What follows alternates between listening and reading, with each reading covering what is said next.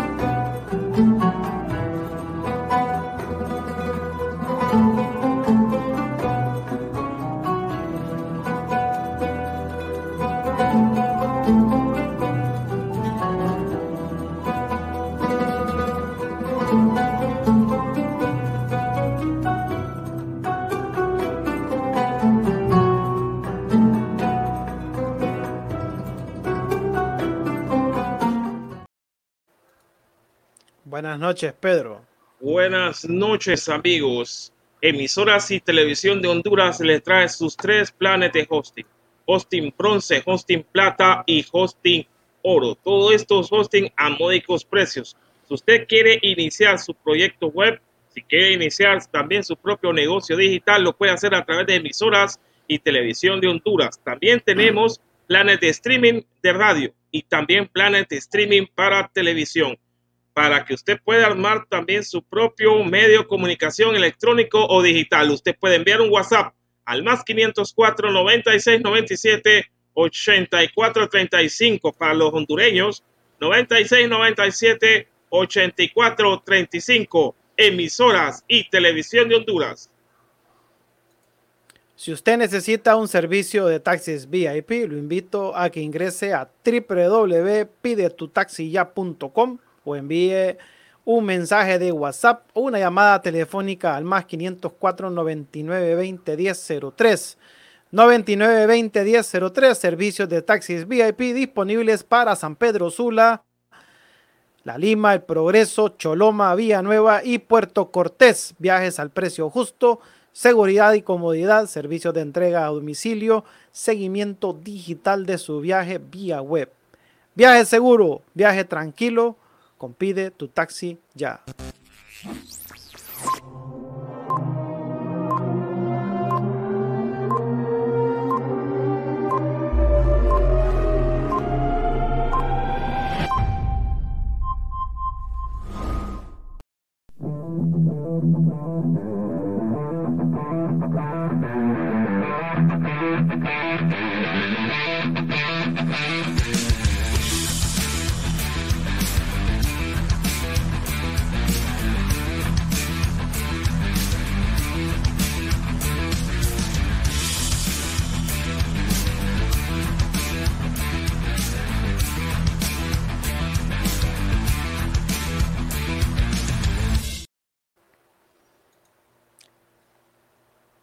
¿Qué tal? ¿Cómo están? Buenas noches. Bienvenidos a Foro Deportivo Honduras, la comunidad deportiva del país, completamente en vivo desde nuestras plataformas digitales en Facebook, FDH Foro Deportivo Honduras, también FDH Foro Deportivo Honduras en YouTube y en la plataforma de Roku. Para los usuarios de Roku nos pueden ver a través del canal Telerayo o pueden ingresar a www.telerayo.hn y ahí estamos completamente en vivo para que nos puedan ver en, un Smart TV, un teléfono, una tablet o en una computadora.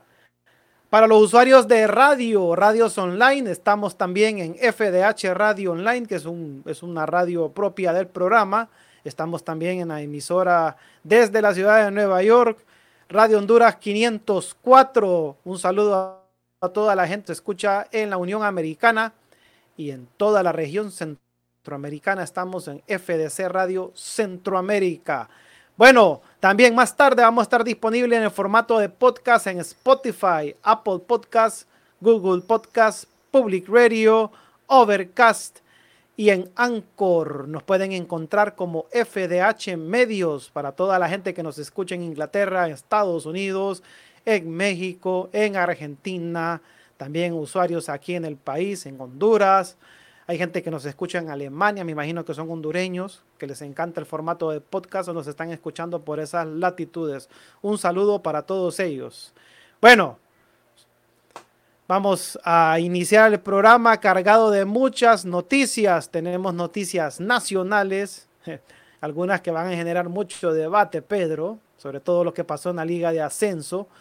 Eh, hoy pues se, se está celebrando el Día del Periodista aquí en Honduras. Bueno, nosotros no somos periodistas titulados de universidad, pero somos comunicadores sociales. Ya tenemos un par de años dedicándonos a esto. Así que pues nuestras felicitaciones a todos esos personajes que algunos los hemos entrevistado acá, personas que nos han inspirado, eh, periodistas deportivos, periodistas de prensa general. Eh, ay,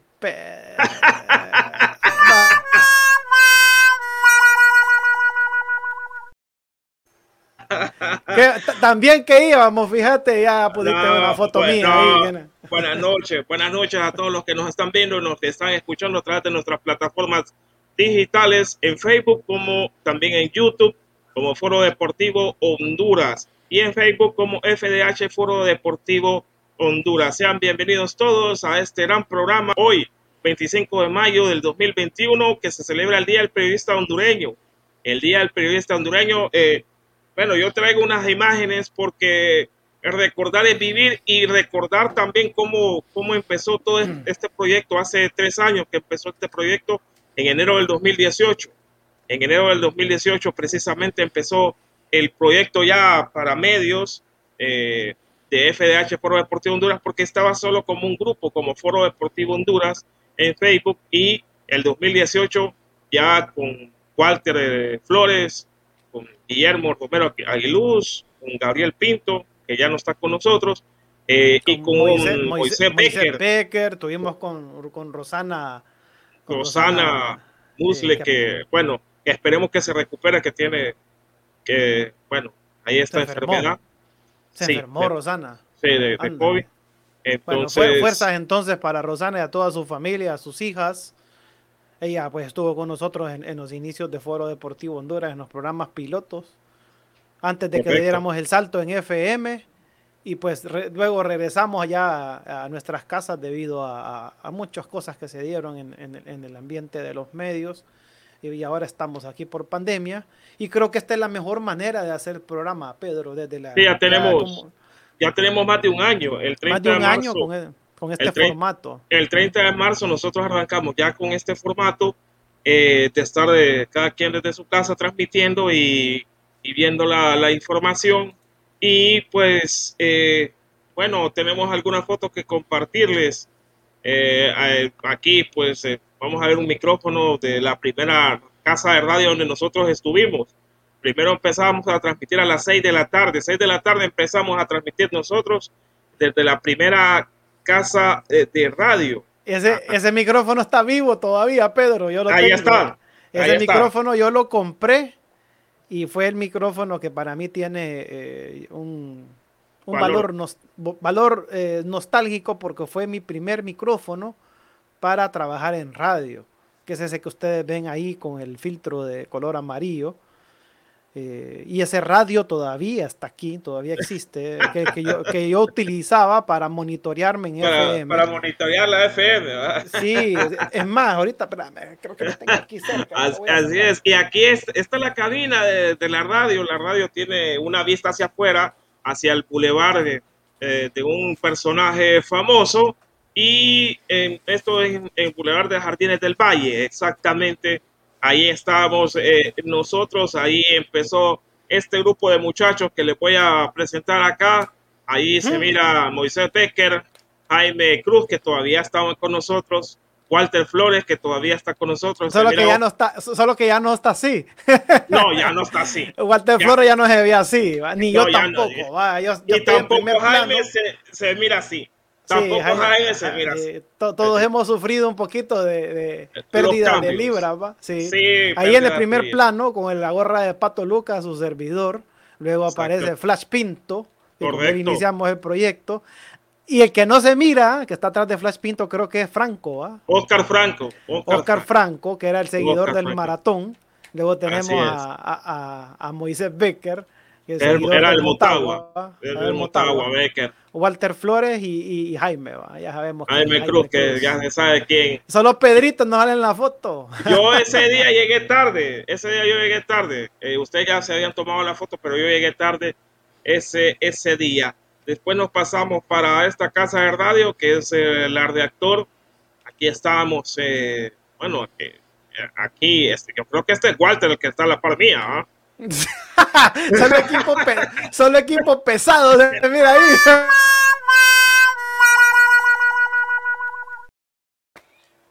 Ah, eh, eh, ah, así es. Pedro, ¿dónde fuiste, a, ¿dónde fuiste a desempolvar esas fotografías, Pedro? Eso es del 2000, 2019, ¿va? 2019, no. 2019, sí, eso 2019. Como, sí, 2019, como diciembre de 2019 fue eso. O no, o creo que es 2018, antes de terminar el 2018 es, fue. Es cierto, 2018, hombre, sí, sí, que 2000, sí. 2020 nosotros no, no, no, nada que ver, pues eso fue pandemia. No, eso fue sí. diciembre de 2018, es cierto. Sí, cor correcto, aquí tenemos una copa, aquí tenemos la copa del campeón, que creo que esta copa la ganó la ganó el maratón, si no me equivoco. La ganó el maratón. Eh, no, no. Sí, el 2018 la no, ganó. Esa la, esa, esa la, ganó el Motagua. La ganó Motagua. La, esa, exacto, la ganó Motagua. Creo que la ganó Motagua. La anterior a esa fue que ganó Maratón, que nosotros estábamos en la, en la otra casa de radio cuando la ganó ah, Maratón. Sí, la ganó Maratón. Creo que esa la ganó Motagua, si no me equivoco. Sí, entonces eh, aquí aparece Guillermo al fondo, eh, aparece Daniel Cano, el abogado, saludos hasta Peña Blanca, aparece Walter Flores, aparece su servidor y aparece aquí a, a su mano. Rommel. Sí, eh, izquierda, Rommel Arriaga. Eh, aquí estamos en, en, la otra casa de radio. Antes voy a saludar a, a Honduras César, Mundial, ¿eh? a, a César Laina. ¿Cómo estamos, César? ¿Qué tal, Pedro? ¿Cómo estás? ¿Qué tal, Guillermo? Buenas noches. Bien. Buenas noches. Ahí está la radio, mira, ahí está la radio. Ahí está la radio que yo utilizaba en, la, en las cabinas de FM para monitorearme. Es un radio que ahí está. Ahí, aquí, ahí es está, un pequeño, es un pe aunque no lo crean, este radio es digital y, se re y es recargable. Miren, aquí están las baterías, miren el tamaño de las baterías. Es que andamos nostálgicos hoy. Sí, hoy es 25 sí, de mayo. Como el día del periodista, que... nosotros no somos periodistas, sí, decir, pero igual vamos haciendo. Pero igual nos ha tocado trabajo, eh, el trabajo periodístico en estos eh, ya tres años que tenemos de estar eh, al aire y, y pues eh, estamos eh, recordando algunas de las fotografías, la, algunas de las fotografías aquí en esta, en la primera casa de radio. Eh, ¿Te acordás cuando rifamos esta bola, va? Ajá, pelota. cortesía de una casa deportiva que nos patrocinaba. ¿va? Correcto. Mira qué bonita, qué bonita foto el primer plano de la pelota. Obviamente es un golazo, va por la marca. El radio de fondo un poco desenfocado y ese y ese y ese micrófono, y ese, se, y ese micrófono que está ahí, va. qué espectacular sí. fotografía esa. ¿va? Sí, sí. Entonces para que no no piensen, nosotros ya tenemos eh, un par de años de estar en los medios de comunicación, bueno, ahora estamos eh, totalmente es eh, más, en, la, en, línea. Es más, el grupo, el grupo, el grupo privado que tenemos en Facebook, que se llama Foro Deportivo Honduras, donde usted puede eh, solicitar eh, ser miembro, existe de, desde el 10 de diciembre del 2010. Va a cumplir 11 años. Ya tiene 11 años, o sea, esto no, no, no es ninguna novatada lo que nosotros estamos haciendo. Empezamos como un grupo en Facebook y luego empezamos como ya un programa en redes sociales, saltamos a FM y ahora estamos acá pues un, en un formato multiplataforma de transmisión en vivo con radio y todo lo demás. Podcast. Es la ventaja de la tecnología que ahora en una sola transmisión manda uno por radio, manda uno eh, en vivo con video y a la vez está generando el audio para el, para el podcast. Para el podcast. Eso hace años atrás no era posible, Pedro. Era era bastante trabajo, sí, era bastante trabajo. y era bastante trabajo, sí. Y, era bastante... Cuando, estábamos en la cabina de... sí, era bastante difícil. ¿Qué tiempo es eso? Ah, ah sí, sí, sí, sí, César. Si me permiten, yo quisiera felicitarlo ya que estamos, ya que están recordando. Quisiera felicitarlos porque ustedes, si no me equivoco, bueno, obviamente Memo, porque es el, el que creó la idea de tener de, de Foro Deportivo Honduras en, en Facebook fue que empezaste, ¿verdad, Guillermo? Sí, en, sí, en el 2010. Pues, los quiero felicitar porque ustedes son los que más han, han, estado en esto. Creo que en todas sus etapas. Tal vez Pedro se saltó alguna, pero es el que más ha estado después de Memo. Los felicito por el esfuerzo, la constancia, porque se les nota que quieren, que quieren a, este, a esta criatura llamada FDH. sí. Que bueno, de hecho, todos la cadena, pues, yo, yo, yo los he visto en sus diversas etapas ahora estoy con ustedes y espero que siga así por mucho tiempo. Que y, Pero sobre todo que lo disfrutemos, porque como dice Guillermo, nosotros no somos profesionales del periodismo, no nadie nos está pagando, lo hacemos porque queremos, porque nos gusta. Ya te va a contar algo Memo al final, ya te va a contar algo Memo al final, creo. Si podemos crecer, pues qué bien va. Sí, se puede. Pero, mientras tanto lo hacemos por amor al deporte. La verdad que la plataforma de Spotify es bastante, bastante bondadosa y ahí tenemos bastantes seguidores.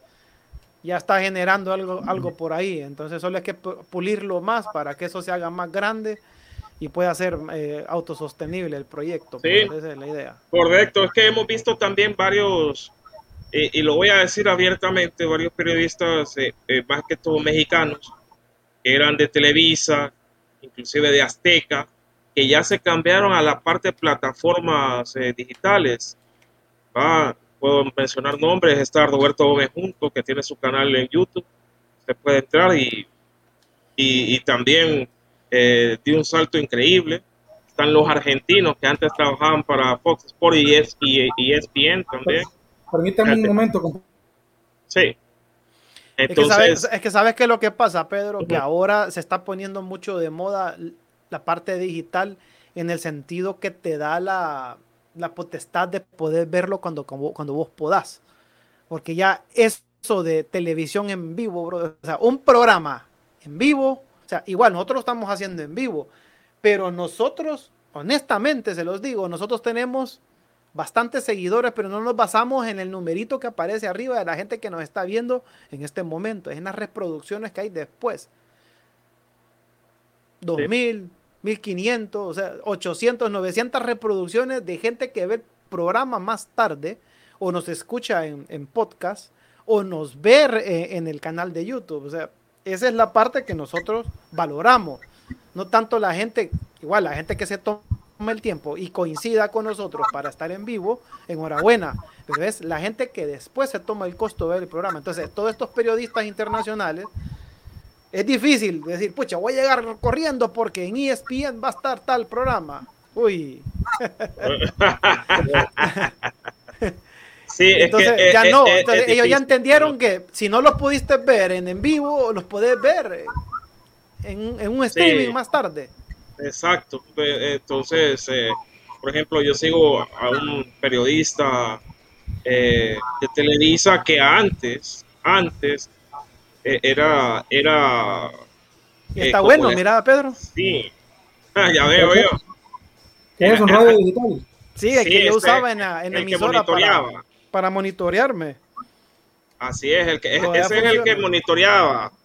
E, ese es, el, es una gran herramienta de trabajo también.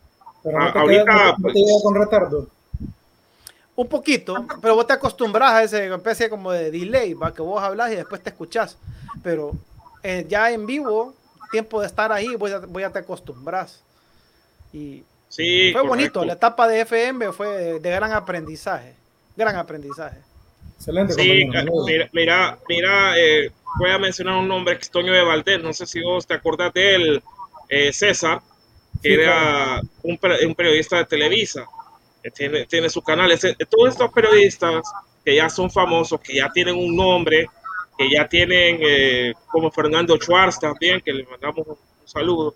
Eh, eh, todos estos periodistas tienen sus canales en YouTube y, ponen temas específicos acerca de, de, lo que, bueno, ellos cubren casi toda la liga mexicana, obviamente la liga MX y, y, la liga Expansión MX, que es supuestamente la segunda división o la segunda categoría allá en México y les da les da para, para estar en, todos los temas. Entonces, eh, y también eh, lo importante acá es que ellos, ellos pueden tener sus suscriptores y pueden escucharlos, no en, no en vivo, sino que los puede escuchar después y no hay ningún problema y siempre, y siempre cuenta. Entonces, eh, y además que también YouTube se ha convertido en una empresa esta gente que es muy famosa tiene su buena cantidad de seguidores y les sirve pues eh, lo que ganan en YouTube.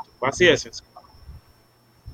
Así es. Bueno, compañeros, si quieren, pues pasamos ya a la parte de noticias. Ya le dedicamos un tiempo a lo que es el periodismo, también a, a, recordar esas primeras etapas nuestras en las que eh, iniciamos en, en todo lo demás. Bueno, nos vamos entonces con noticias nacionales aquí en Foro Deportivo Honduras.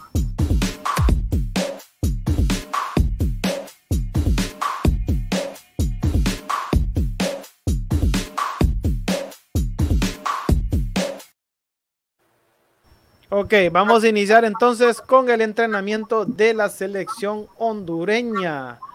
La selección hondureña ya tuvo su, creo que su segundo día de entrenamiento en el Estadio Olímpico Metropolitano, Pedro. Creo que ese es el segundo día, pero ando buscando la noticia aquí. sí, este es el segundo día de trabajo previo, al partido de la semifinal de la Final Four que se van a enfrentar contra Estados Unidos. Hoy trabajó la selección de Honduras en el Estadio Olímpico Metropolitano de esta ciudad de San Pedro Sula. Eh, más que todo eh, trabajo físico, de acondicionamiento, de acondicionamiento físico. Yo creo que mañana ya arrancan eh, ya la parte táctica, eh, ya el profesor, eh, pues Coito ya tiene más o menos la, parte la, la parte táctica, pero como ahora tiene otros defensores, creo que quiere hacer, no una prueba, pero sí eh, probar con qué línea va a salir. También se este, está preparando los porteros. Alex Witty que va, eh, bueno, definitivamente para los Juegos Olímpicos es el portero de la selección olímpica de Honduras, pero se está preparando en esta convocatoria que hizo el profesor Coito para la Final Four. Así es, una de las grandes novedades fue la presencia del lateral derecho Kevin Álvarez, que se sumó a los trabajos de hoy en, los entrenamientos de la selección adulta de Honduras, la H, que ya pronto la queremos ver.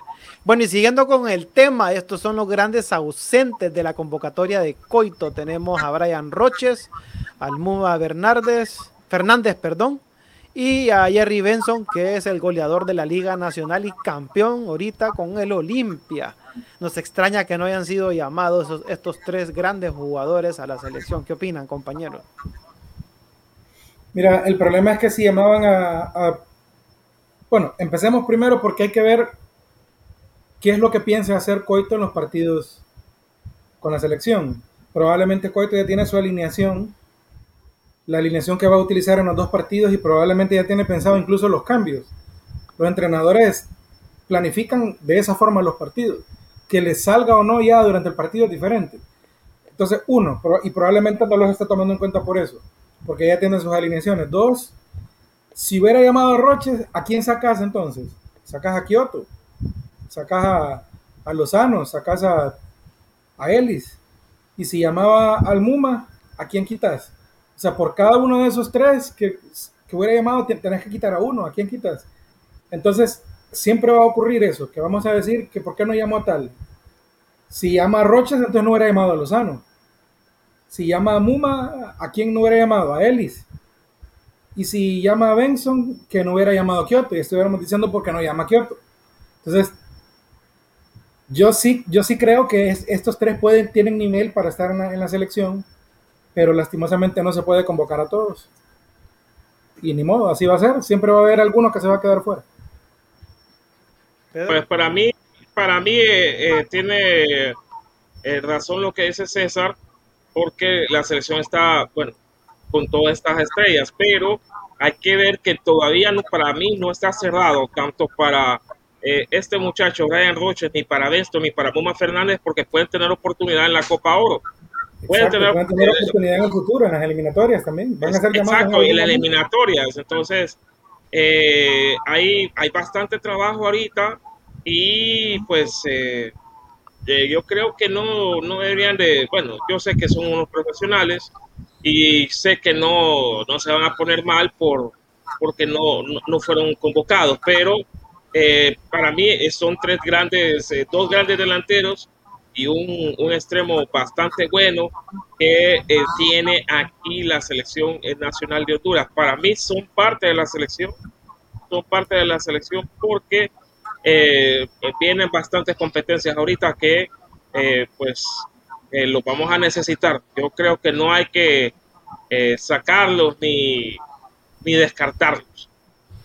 Es que no están, exacto, Pedro, no, no están descartados, simplemente no están convocados ahorita, pero en futuras convocatorias pueden estar. Sí, correcto. Esto, así es. Así es. Vamos, vamos a considerar entonces que es la lectura del partido que está haciendo Coito, que son los jugadores que él necesita para enfrentar a Estados Unidos. Bastante complicado. Bueno, eh, siguiendo ahora siempre con el tema de la selección de Honduras, solo que ahora nos vamos a, la olímpica. Y aquí tenemos ya el calendario de juegos de la selección olímpica en su. En, a ver. Hombre. ¿Qué pasa? ¿Qué pasa? ¿Qué pasa? Uy, no, hombre, esto es Copa de Oro, perdón. El calendario de la Copa Oro. Ay, papá. Y de ahí.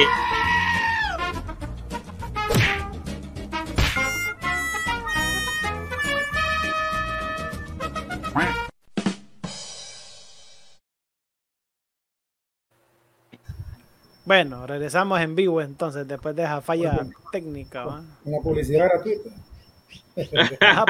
Por, la, botellita que tiene el camarógrafo de Ay, Dios mío. Oíme, y esto ya es, esto ya es. Eh, Honduras versus Estados Unidos. Sí, Honduras contra Estados Unidos, esto es el jueves 3 de junio. Honduras, Estados Unidos el 3 de junio. Ya para mm. el sábado 12 de junio, ajá. Pedro, pero esto no es Copa de Oro, Pedro. No, es que esto es el calendario de los juegos de la selección. Sí, aquí dice la, la, la, Nation League. la Nation League. Y después amistoso contra México, después tres de Copa de Oro y después tres de Juegos Olímpicos. Es correcto, es correcto, es correcto, es correcto. Entonces, eh, bueno, eh, aquí tenemos eh, el 3 de junio, Honduras contra Estados Unidos. Ya para el martes o sábado 12 de junio, a las cinco y media de la tarde Honduras contra México, que va a ser un amistoso. ¿Pero un amistoso. Eh, creo que va a ser... Ajá, decime, César. Perdón, perdón, Pedro, que te interrumpí. Solo la única aclaración que hay que hacer es que antes del partido contra México, el 12 de junio, está el partido del, del, por el tercer lugar y la final de la Nations League, que es el 6 de junio. Por eso ah, ahí, solo aparece el partido de Honduras contra Estados Unidos el 3 de junio, pero dependiendo del resultado, Honduras va a jugar o contra México o contra Costa Rica el 6 de junio, antes del amistoso contra México del 12 de junio. O sea que es posible mm. que Honduras enfrente a México dos partidos consecutivos. El 6 de junio y luego el 12 en un partido amistoso. Interesante dato ese. Sí, interesante. Interesante dato. Ahora, contra Granada es Copa de Oro. Y luego nos enfrentamos a Panamá. Eso va a ser el martes 7 13 eh, de julio a las 7 de la noche, Honduras contra Granada. Honduras contra Granada. luego nos enfrentamos contra Panamá el sábado 17 de julio, siempre a las 7 y media de la noche. Siempre a las 7 y media de la noche. Eh, y luego nos enfrentamos el martes 20 de julio contra la selección de Qatar, que es la selección, pues, sede o anfitriona del próximo Mundial de Fútbol, el próximo Mundial de Fútbol, que ahorita ya la FIFA está analizando si hacer el, Mundial cada dos años. Ah, mm. eh, ojo con eso. Ojo pero significa que las eliminatorias se van a jugar a velocidad de la luz, ¿va? Correcto. Mira, lo que. Y viene el jueves 22 de julio a las 5 de la tarde, pero ya en los Olímpicos. 5 de la mañana. 5 de, la mañana. Hoy 5 de la mañana van, a estar todos con los ojos pelados a las 5 de la mañana. Honduras contra Rumania. Honduras contra Rumania. Luego, el domingo 25 de julio, pero a las 2 de la mañana, Nueva Zelanda contra Honduras. Nueva Zelanda contra Honduras en sub-23. Y el martes o el miércoles 28 de julio, 2 y media de la madrugada, Corea del Sur contra Honduras. Hmm. Eh, bastante actividad futbolística de la selección nacional de Honduras, tanto en la mayor como la selección olímpica. Y, vamos a ver qué tal le va a esta, a esta, a esta selección. Saludos al niño. Bueno, saludos al niño que está haciendo bien. Vamos a tener un mes de julio interesante. Ahorita están regañando al niño. Vamos a tener, vamos a tener un mes de la, la, la, regañada. Ah, toma.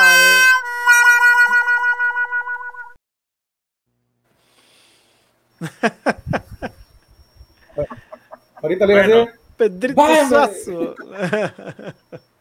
Sigamos, sigamos. Vamos a, bueno, como, les decía, vamos a tener un mes de julio interesante porque en cuestión de ¿qué? 15 días más o menos, desde el 13 de julio hasta el 28 de julio, vamos a tener 1, 2, 3, 6 partidos, 3 de selección mayor, 3 de selección olímpica y ojo que de la selección mayor pueden ser más dependiendo de lo que en el torneo, ¿no? Así que el mes de julio va a estar, el mes de julio, la segunda quincena del mes de julio va a estar muy movida. Sí, bastante movido, bastante movido y bastante interesante lo que puede pasar con la selección nacional de Honduras este mes de julio para, bueno, hay que esperar septiembre, eh, que creo que en septiembre arranca ya la octagonal, va la octagonal, que vamos a ver si vamos al mundial. ¿va? Hay, que, hay que estar eh, bastante preparados, pero nosotros acá en FDH Foro Deportivo Honduras le traemos toda la información acerca de la selección nacional de Honduras que se prepara. Yo sí creo que vamos a ir al mundial, fíjate. ¿Cómo decirle? ¿Cómo, cómo? Yo sí creo que vamos a ir al mundial y creo que vamos a hacer un muy buen papel. ¿Vos, vos crees que vamos al mundial y no vamos a hacer el ridículo? Sí, es que sí, en realidad siento que no hemos hecho el ridículo en, ningún mundial, pero, pero siento que vamos a hacer un, muy buen papel. Va a ser, siento que va a ser nuestro mundial, así como el 2014 fue para Costa Rica. Siento que este va a ser para nosotros. Sí, porque tenemos una, buena selección. tenemos una buena selección, hay buenos jugadores y todos llegan, van a llegar a ese mundial con, un, con una buena edad una buena combinación. Hay, hay, los jugadores desequilibrantes van a llegar con, una, con la mejor edad para el fútbol, alrededor de 27 años por ahí. Yo siento que este va a ser nuestro mundial. Bueno, totalmente de acuerdo. Bueno, bueno, nos vamos entonces a una pausa y continuamos con el, con el resto del contenido que tenemos para compartir con ustedes. Bueno, yo les recomiendo que este fin de semana el sábado vayan a, la, plaza, a la, ¿cómo que se dice? El bazar del sábado en la Cámara de Comercio, Industrias de Corteza, aquí en San Pedro Sula, y vayan al, donde están las fortunas oasis árabe, deliciosos bocadillos árabes entre kibe, eh, también están las empanadas árabes, entre otras, delicioso. También atendemos heridos al 32 41 37 1. Las Fortunas Oasis Árabe. Atendemos de 10 de la mañana a 7 de la noche en el Bazar del Sábado en la Cámara de Comercio, Industrias de Cortés de San Pedro Sula. Pedro. Bueno, y es que emisoras y televisión de Honduras le trae sus planes de hosting para que usted pueda armar su propio proyecto. Si usted quiere iniciar un negocio también en línea o un negocio en la nube, lo puede hacer a través de emisoras y televisión de Honduras. Usted puede enviar un WhatsApp si está en el extranjero al más 504 96 97 84 35 más 504 96 97 84 35. Si usted está acá en Honduras, solo puede mandar un WhatsApp al 96 97 84 35. 96 97 84 35. Tenemos planes de radio y también planes para televisión en línea y usted puede armar su propio medio de comunicación y bueno, y tener toda esta plataforma que nosotros también la tenemos acá en FDH Foro Deportivo Honduras, emisoras y televisión de Honduras. Pide tu taxi ya, servicios de taxis VIP, solicita tus viajes escribiendo o mandando o realizando una llamada telefónica al 9920-1003. Servicios disponibles para la ciudad de San Pedro Sula, La Lima, El Progreso, Vía Nueva, Choloma y Puerto Cortés. Viajes al precio justo, seguridad y comodidad, servicio de entrega a domicilio, seguimiento digital de su viaje vía web, viaje seguro, viaje tranquilo con Pide tu taxi. Emisoras y Televisión de Honduras, su hosting proveedor de servicios digitales. Ofrecemos el servicio y la creación de plataformas digitales, radio emisoras online, televisión digital, páginas web, aplicaciones para móviles de contenido multimedia. Tenga su propio medio de comunicación. Comuníquese al teléfono 9697-8435. Pregunte por nuestros planes. Emisoras y Televisión de Honduras.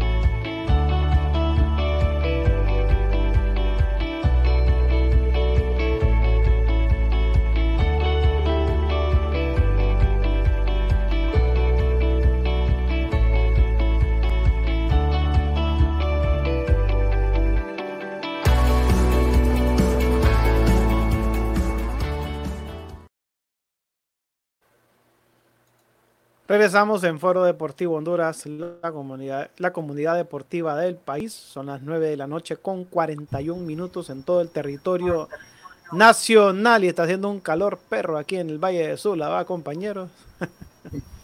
Así es, así es. Está, perro el calor, Horrible, papá, horrible. Bueno, y seguimos entonces con las noticias del ámbito nacional. Y la verdad que no sé qué pensar de, esta, de este comunicado que manda el Génesis, Pedro y César, luego de haber visto eh, las mejores jugadas y los goles de la final de ida entre el Génesis y el Club Victoria en San Lorenzo. Dime, ese estadio estaba lleno de gente. hasta nosotros lo comentamos. ¿Ah? Hasta la bandera estaban. Sí, estaba lleno, pues, y ahora eh, el Génesis aparece con este comunicado No sé si le puedes dar más de lectura acá. Señores, dice el licenciado Jaime Irías, secretario, secretario.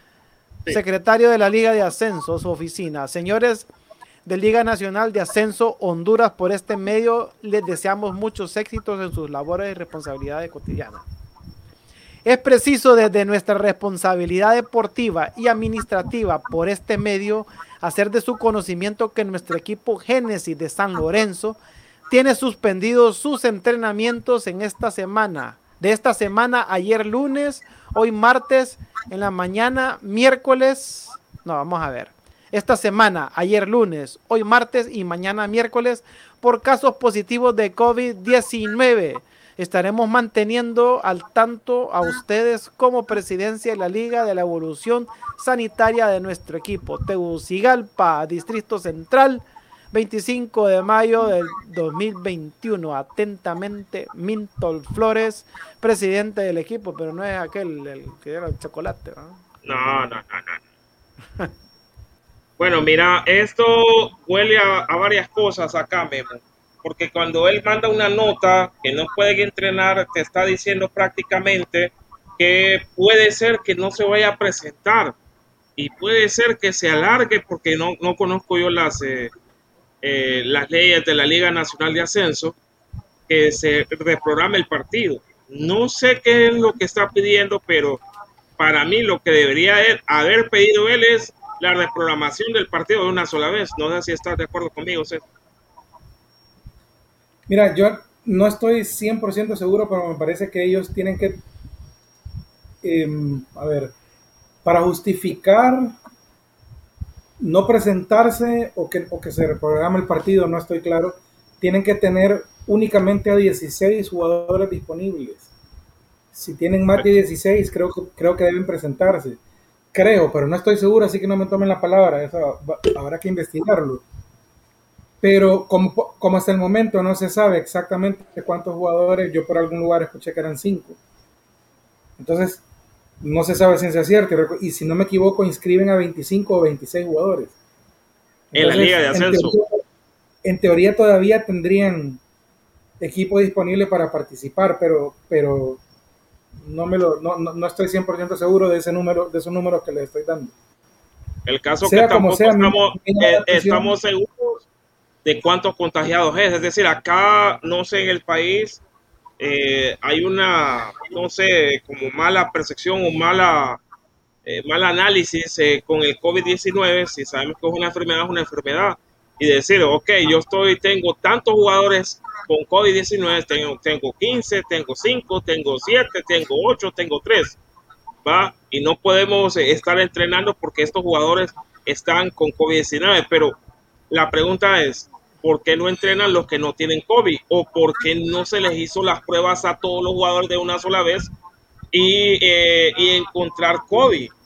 Va primero, en segundo lugar. Lo, COVID. Lo que llama la atención es que dice, tiene suspendidos sus entrenamientos de esta semana, ayer lunes, hoy martes y mañana miércoles. Ayer lunes. ¿Y cuándo jugaron contra el Victoria? El domingo. El domingo había jugadores positivos de COVID en, jugando o en, o en, la banca. Porque no es que no, no, sé, no el, ya eran positivos. sabe. Exacto, tenés toda la razón. No se sabe. Porque la carta sale hoy martes. Ajá, decime. Está claro que, bueno, no es que está claro, pero mi deducción es que están, que mandaron la carta, pero al mismo tiempo se están cubriendo las espaldas, porque por ejemplo dice, dice, mañana miércoles, por casos positivos de COVID-19. Pero si te fijas, astutamente no dicen cuántos. Pues sí, por eso te digo que no ahí, está malo. No dicen si, es, si jugaron. O sea, te dan información a medias para cubrirse las espaldas y no meterse en problemas. Porque mi deducción, ojo, es mi deducción, yo no estoy acusando a nadie, mi deducción es que había positivos jugando el y por negligencia, por descuido, por irresponsabilidad, no lo sé, no los detectaron a tiempo. Y ojalá que, los, que, que no haya contagiados del Victoria u otras personas que hayan estado cerca de ellos, pero a, mí por lo menos me parece que hay o negligencia o descuido o irresponsabilidad. Bueno, pero todo este descuido, mira lo que trae, es decir, Por eso es que nos miran con, con el, bueno, perdónenme la palabra, los que nos están escuchando y los que nos van a escuchar, nos miran como el trasero. Es decir, el, el Salvador nos mira, sí, nos mira que hay un descuido en todo, en todo el aparato institucional hay un descuido exagerado. Yo estuve la semana pasada en un hotel y estaba comentando ahí con la recepcionista que los mismos huéspedes dicen que en Honduras hay un desorden institucional con el manejo del COVID-19. Uh. Inclusive que en El Salvador, que ese país que es vecino nuestro, él está pidiendo a la gente que no venga acá al país que no venga al país porque hay un desorden, que aquí se puede infectar cualquiera. Mira, mira esos 40 millones de dólares que gastaron en unos hospitales móviles que nunca funcionaron. Esa es una estafa para, eso es una estafa para el país. ¿Y qué han hecho? Nada. Tranquilos, están estamos todos los hondureños con esa estafada que nos pegaron. Ajá. Bueno. Antes de la pandemia salieron con una cadena nacional que estaban preparados para enfrentar el coronavirus hasta con unos trajes que parecían espaciales. Nunca aparecieron los tales trajes. Jamás aparecieron los tales trajes. Y ahora están hablando en cadenas nacionales desde hace meses las tales vacunas y nada. ya, deberíamos estar vacunados todos. Dicen que hoy, bueno, no sé, yo no, no escucho noticias, pero me comentaron que hoy al parecer salió el señor y dijo que ya vienen las 14 millones de vacunas y que va a empezar con los de 12, 18 años. Escucha, eh, no sé cómo, no, yo no, no, entiendo, eh, yo por eso no escucho, eh, no, no me meto, estoy, estoy como, vivo como una burbuja. El problema que tienen los de 12, entre 12 y 18 años, o menores de 18 en dado caso, si te referís a las vacunas, es que por lo menos la, la AstraZeneca no está autorizada para menores de 18 y esa es la que está viniendo. No sabemos si la Sputnik 5 o las otras estarán. Aquí va a haber una mortandad, mira, aquí va a haber una mortandad. Aquí va a haber una mortandad terrible. Es que mira, que dejen de decir que van a venir tanto, que ya se, que se note, que ya, que ya esté palpable y que hayan centros de vacunación por todos lados, así como hay operativos policiales en todos lados, así que pongan centros de vacunación y el requisito es no estar vacunado, brother. Y anda, hace fila, te ponen tu inyección y nos vemos. No sé por qué están haciendo eso de, que, ay, que vamos a hacerlo por edades y que no. Ah, vaya a vacunarse, papá. Y la idea es crear una, una, eh, una inmunidad de rebaño para que ya no se siga transmitiendo esta papada y podamos recuperar la tranquilidad que teníamos, un poquito de tranquilidad que teníamos antes. Que por lo menos podíamos en la calle entiendo, entiendo el espíritu de, tu comentario, pero sí creo que tiene que haber cierto orden. Hasta cierto punto entiendo que lo hagan por edades y que empiecen evidentemente con las personas mayores. Eso lo entiendo, fíjate, porque si no sería un relajo. Pero también sé lo que querés decir, que vayan a vacunarse todos los que puedan. El problema de eso es que, como acabamos de decir, aquí no hay mucho orden. ¿Se imaginan el desorden que sería si fueran a vacunarse todos? ¿Qué pasaría con los mayores? Muchos mayores no tendrían chance porque simplemente los más jóvenes les van a quitar el cupo porque son más rápidos, más, ¿me entienden? No? Entonces, hasta cierto punto sí entiendo que deben, que, lo hagan por edades, pero hasta cierta edad. Creo que llegando a, qué sé yo, voy a tirar un número aleatorio sin, sin tener ningún estudio al respecto. Digamos que llegando a los 60 años o 55 o algo así, ya digan, bueno, a partir de ahora pueden ir a vacunarse todos, pero para, para, para eso, César, disculpa que te interrumpa, eh, se necesita tener la vacuna, man. Sí, claro, el problema que no la trae. Mira, el comentario es bajo el supuesto de que está la vacuna disponible, claro. Pero si no está la vacuna. Este no, claro, pero el comentario supone que si la vacuna está disponible debería ser así, pero ¿Sabe cómo, sabe, cómo, ¿Sabe cómo está el, el, gobierno ahorita con las vacunas? Es como que a vos te pongan a recoger centavitos con guantes de boxeo. Así están. Y fíjate que una cosa, algo curioso que yo no sabía. Ajá. Algo curioso que yo no sabía y de lo que me enteré eh, hace poco por medio de mi padre, que mi padre es médico. La vacuna AstraZeneca te la pones el, el día cero, día que sea, y la segunda dosis te la pones entre 8 y 12 semanas después.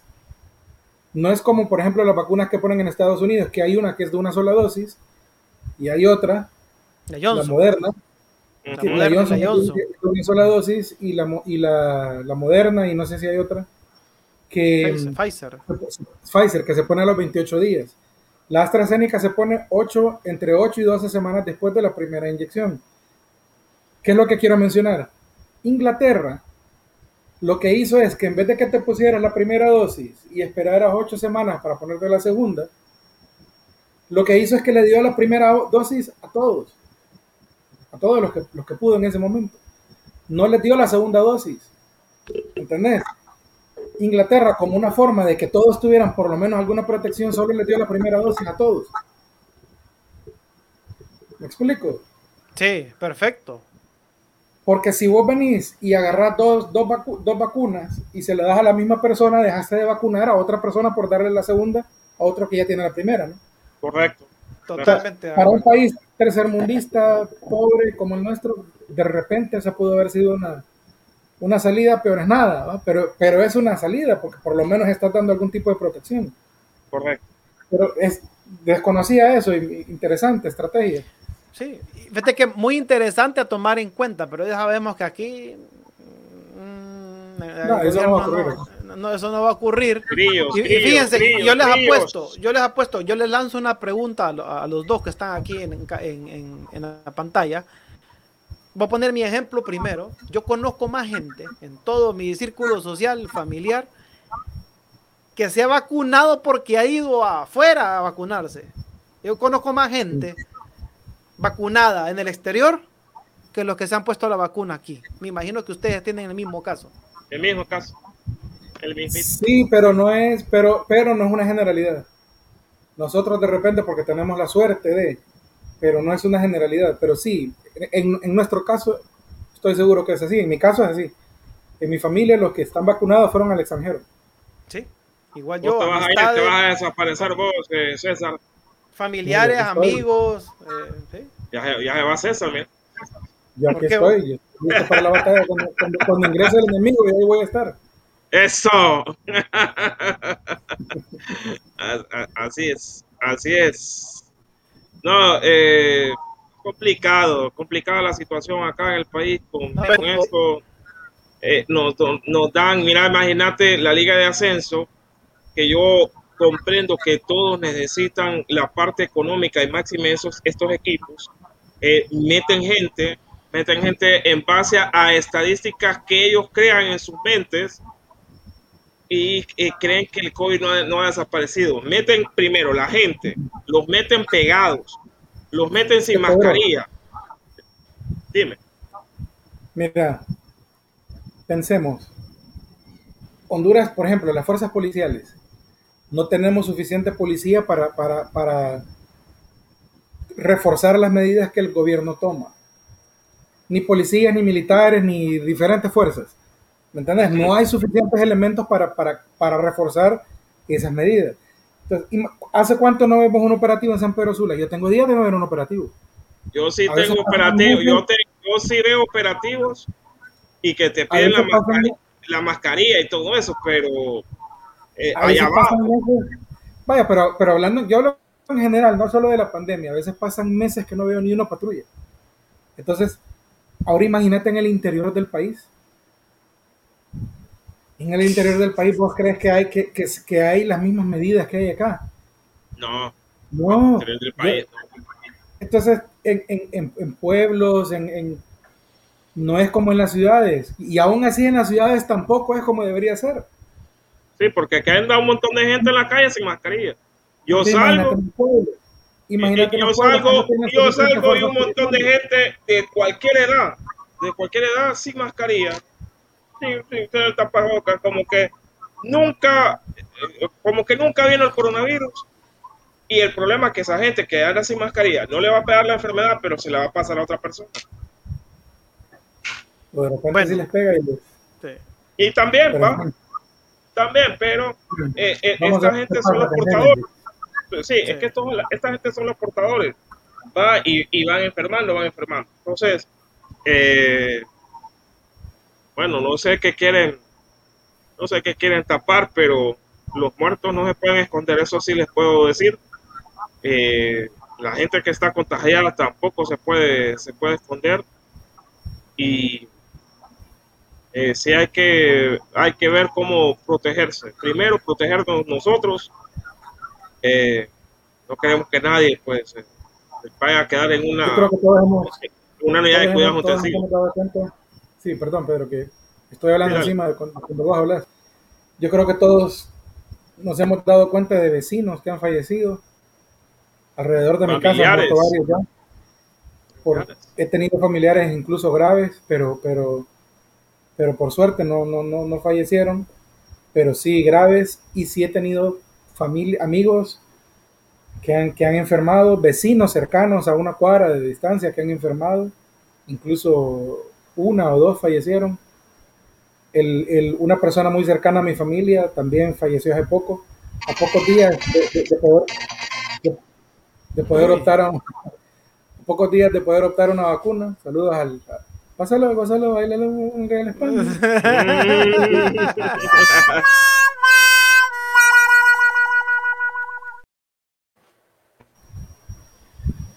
pues, en serio, hay que, hay que, tenemos que cuidarnos, señores que no, todos hemos tenido vecinos, amigos de la, de la, de la cuadra, la redonda, que han enfermado, que han fallecido, así que no permitamos que llegue más cerca. Saludos a Marco Hueso, dice que están asustados, significa que tienen miedo al partido, tienen miedo al partido. Saludos Marco, saludos que nos está viendo a través del Facebook Live pues eh, no sé si tendrán miedo al partido. La, la, verdad que es un, es un, partido difícil de vuelta en Aceiba, así que no. Sí, sí, bastante complicado para el Genesis, aparte de que. Baja la Ceiba, allá es otro ambiente. Sí, pero recordar la, explicación que había dado César la vez pasada, que, que visita primero, hace viaje dos veces.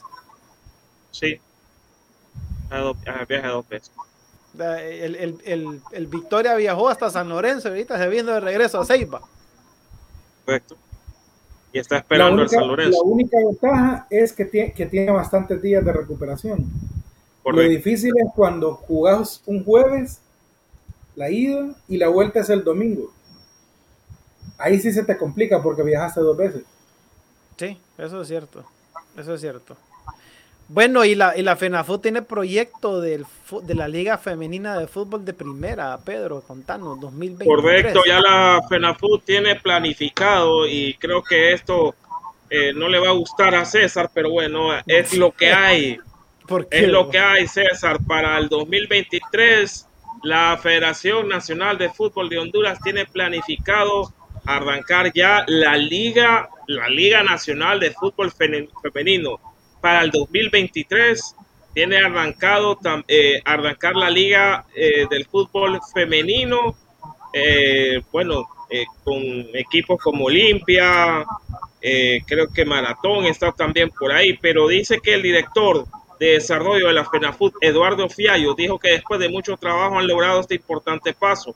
Estamos lanzando de forma oficial nuestra estrategia de fútbol femenino Después de mucho trabajo lo hemos logrado porque es una tarea que teníamos pendiente desde hace tiempo.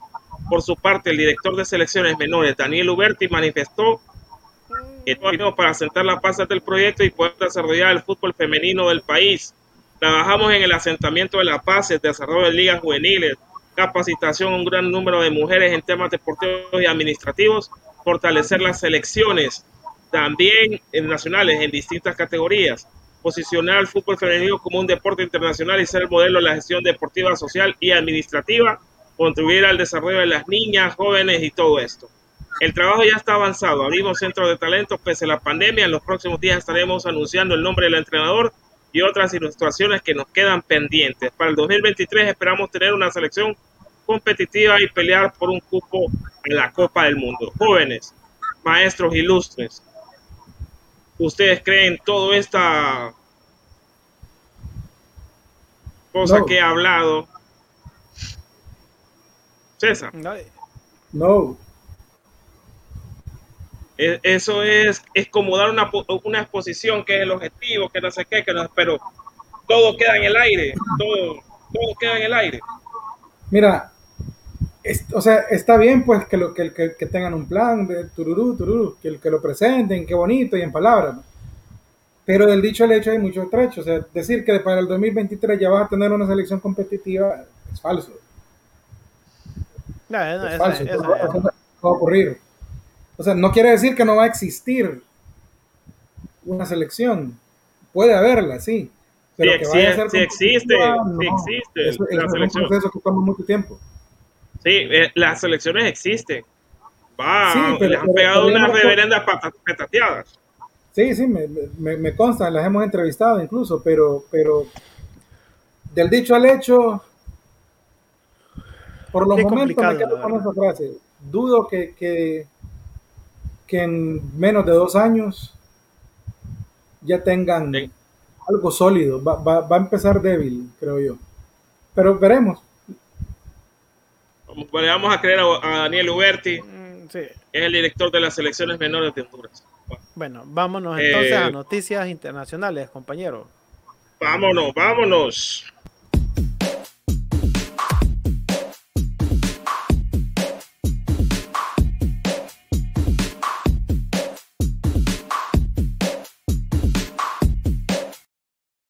El gobierno japonés negó este martes 25 de mayo que una advertencia de Estados Unidos a sus ciudadanos de que eviten viajar a Japón vaya a tener impacto en los deportistas que se disponen a participar en los aplazados Juegos Olímpicos. Las autoridades estadounidenses mencionaron un aumento de los casos de coronavirus en Japón, causado por variantes del virus que pudieran ser un riesgo incluso para personas vacunadas. Washington no prohibió que los estadounidenses visiten Japón, pero la advertencia pudiera afectar las tasas de seguros y si deportistas olímpicos y otras deciden participar en los Juegos que comienzan el 23 de julio. La mayoría de las áreas metropolitanas en Japón están bajo estado de emergencia hasta mediados de junio debido al aumento de casos severos de COVID-19 que están presionando el sistema de atención médica en el país. Se crea interrogantes sobre cómo el país pudiera lidiar con el arribo de decenas de miles de personas en los Juegos si sus hospitales siguen agobiados y un bajo porcentaje de su población se ha vacunado.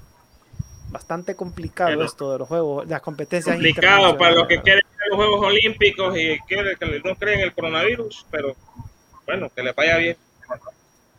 Bueno, y ya la, la, Federación de Costa Rica de Fútbol ya emitió su convocatoria y la sorpresa es que no figura el internacional arquero Keylor Navas. Miren ustedes, qué lujo. No está Keylor Navas, no está Keylor Navas, creo que es el único que no está porque está Joel Campbell, está Brian Ruiz, de los famosos, Oscar Duarte Celso, también Celso, Borges. Sí, está Borges también.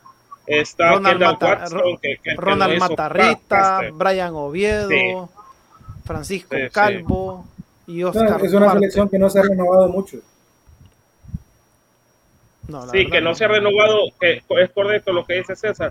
Es una selección que no se ha renovado mucho y creo que le va a pasar factura ahorita eh, para Qatar 2022, porque está en una selección ya un poco viejita, ya, ya un poco viejita. No, para este mundial le va a afectar. Para, para mí, para este mundial le va a afectar. Y, eh, por ejemplo, Brian Oviedo creo que ya está sobre los 32 años. Brian Ruiz está sobre ya los 36 años. Joel Campbell creo que está sobre los 32, 33 años.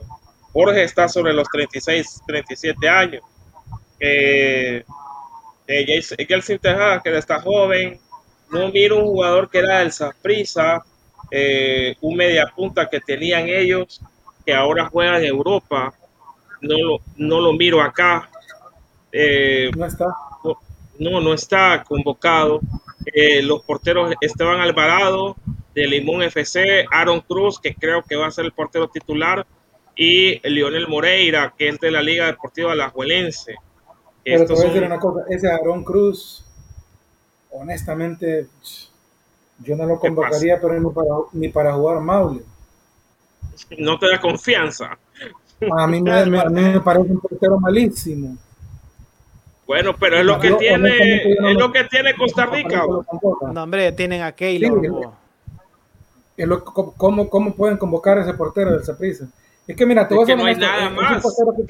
es un portero que tiene una suerte pero es malo, me parece malísimo, pero bueno, ojalá, lo convoquen contra Honduras y que vaya contra Honduras y que, y que, no tenga la suerte que ha tenido con Saprisa, porque es malo.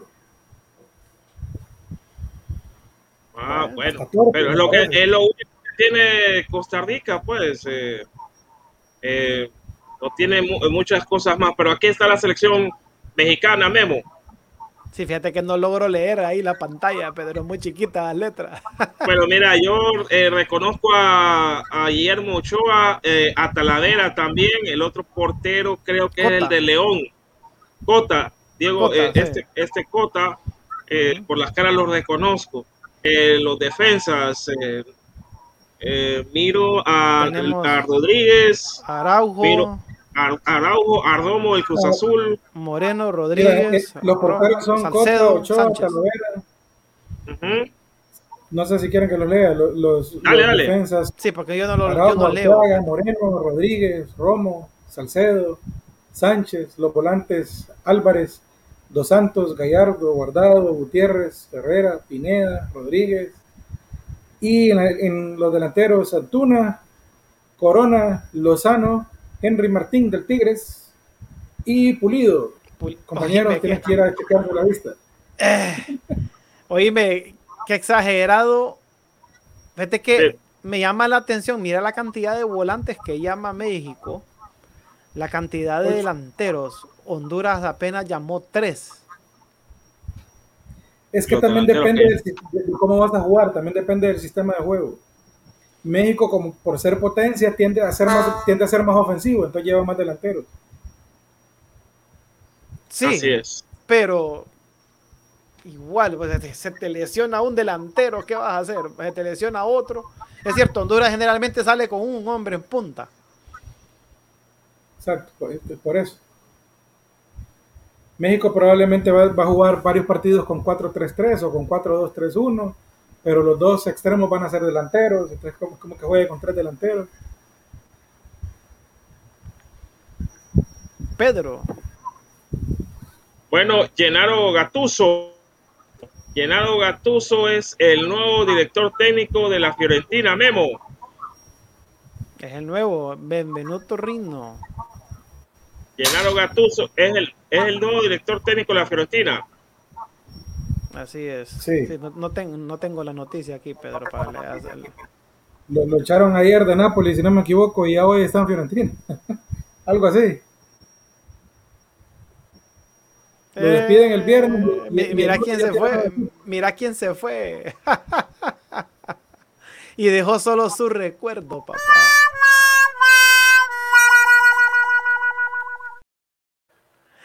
Bueno, compañeros, nos vamos. Llegamos al final de la emisión de Foro Deportivo Honduras. Los invitamos a que nos acompañen mañana a partir de las 9 de la noche. Y se fue aquel y solo dejó su recuerdo. Hola, Pedrito. Bueno, es que no, los escuchaba. Eh, no los escuchaba. Están hablando de, de Gatuso, pero, pero bueno, no sé si hablaron ya de, de Llenaro No, solo, hice, el comentario que, salió de Napoli y si no me equivoco, un día después ya está en Fiorentina. Sí, apenas 48 horas después de ser cesado el Nápoles, Gennaro Gattuso se ha convertido en el nuevo entrenador de la Fiorentina, al que llega con el objetivo de volver a Florencia a los primeros, de a los primeros puestos de la Serie A. Gennaro Gattuso será el nuevo entrenador de la Fiorentina a partir del primero de julio, anunció el presidente Rodolfo Comiso en el sitio oficial del club toscano sucede en el puesto de Giuseppe Iacchini, contratado por la entidad, en marzo para salvar del descenso, que se encontraba en la posición número 13, tras la emisión sorpresa del ex seleccionador de César Prandelli. Gattuso, de 43 años, fue cesado del Nápoles el pasado domingo, después que su equipo quedase fuera de la Liga de Campeones tras empatar 1-1 en la última jornada de la Serie A contra Gela Verona y la victoria 4-1 que dejó a los napolitanos en el quinto puesto. El jugador del Milan había llegado al Nápoles en, diciembre del 2019 y el, en junio del 2020 logró su primer título como entrenador al conquistar la Copa Italia. Bueno, Llenaro Gattuso, de 43 años, va a ser nuevo director técnico de la Fiorentina. Y fíjate, César, que yo estaba pensando en algo. Llenaro Gattuso jugó contra David Suazo en los Juegos Olímpicos del 2000. No sé si te, te reportas. De Sydney jugó Gattuso. Sí, sí. Lo estuvo marcando, lo, hizo porra.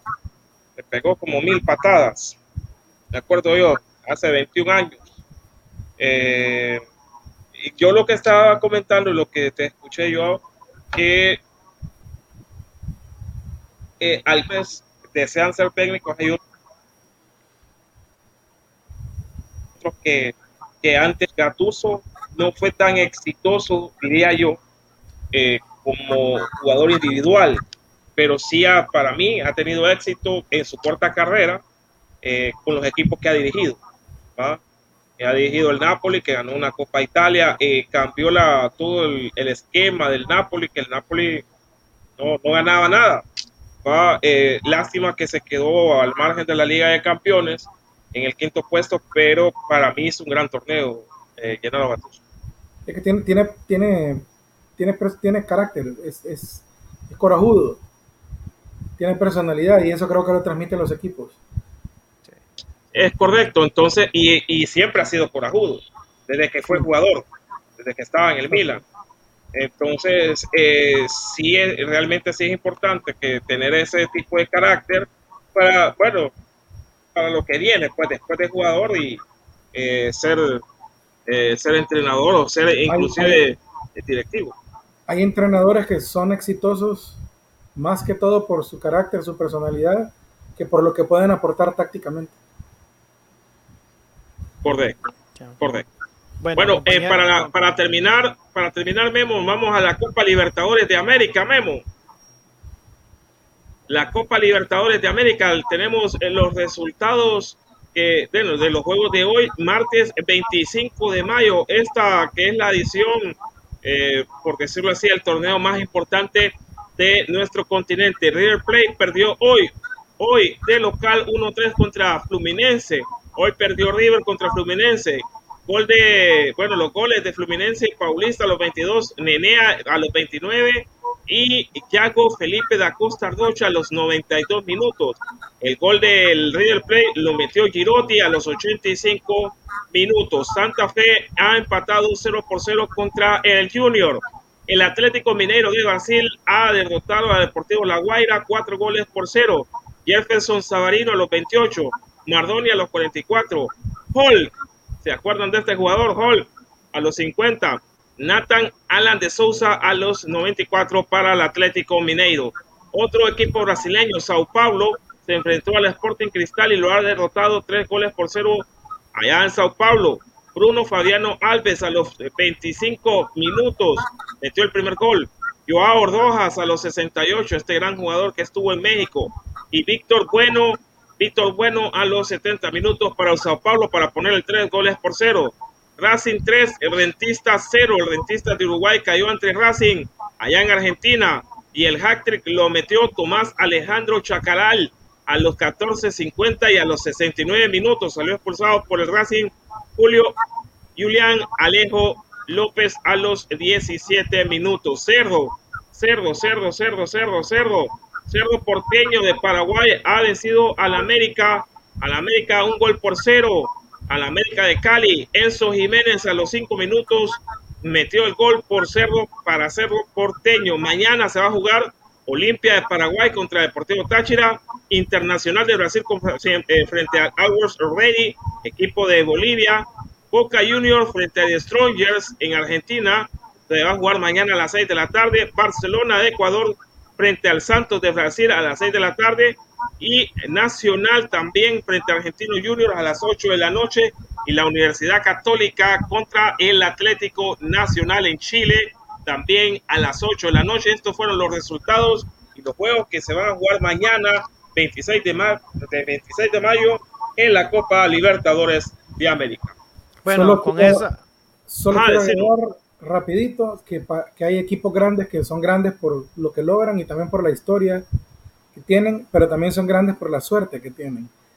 River Plate pudo haber quedado eliminado si el Junior, creo que de, Colombia, le, ganaba a su rival de turno y que empató 0 a 0, pero Junior falló unas cosas increíbles.